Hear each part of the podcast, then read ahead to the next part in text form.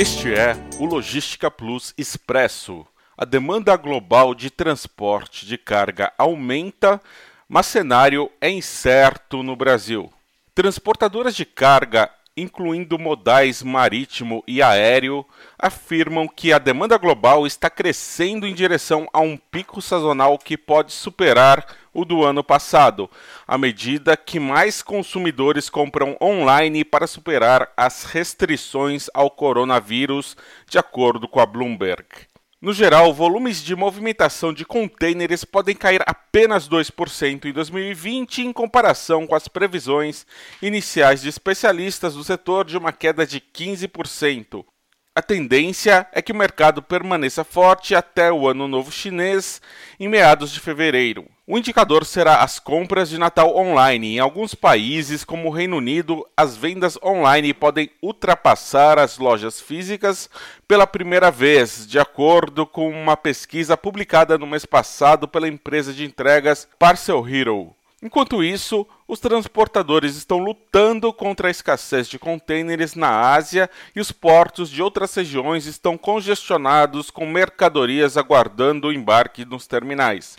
A capacidade de carga aérea também está próxima do topo, com muitos aviões cargueiros sendo retirados da aposentadoria para compensar a perda de espaço para passageiros.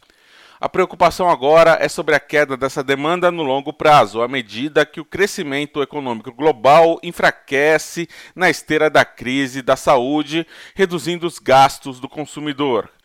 O cenário para empresas de transporte rodoviário também permanece incerto, de acordo com a União Internacional de Transporte Rodoviário, com perdas globais chegando a 679 bilhões de dólares. A situação é mais aguda na Europa, onde novos casos de vírus estão em níveis recordes. A pandemia do novo coronavírus causou diversos impactos na economia. Os menores níveis de atividades nas indústrias e de consumo nas famílias resultam na diminuição das importações via portos. Em outubro, as escalas de navios contêineres nos portos brasileiros chegaram a 506, 5,6% menos do que o mesmo mês em 2019. Dessas escalas, 167 chegaram ao Porto de Santos, 7,2% menos do que em outubro de 2019. Apesar disso, houve crescimento de 6,6% nas escalas de navios em relação a setembro de 2020. Em Santos, o crescimento foi de 9,15%, o que mostra uma recuperação da atividade.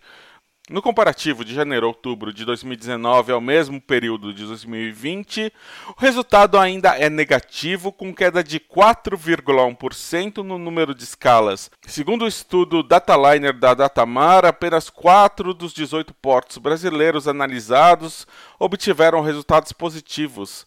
Em Santos, a queda foi de 5,5%.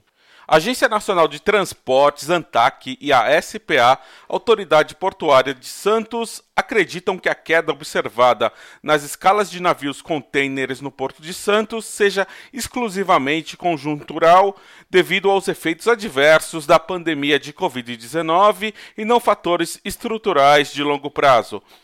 Este é o Logística Plus Expresso. Até a próxima!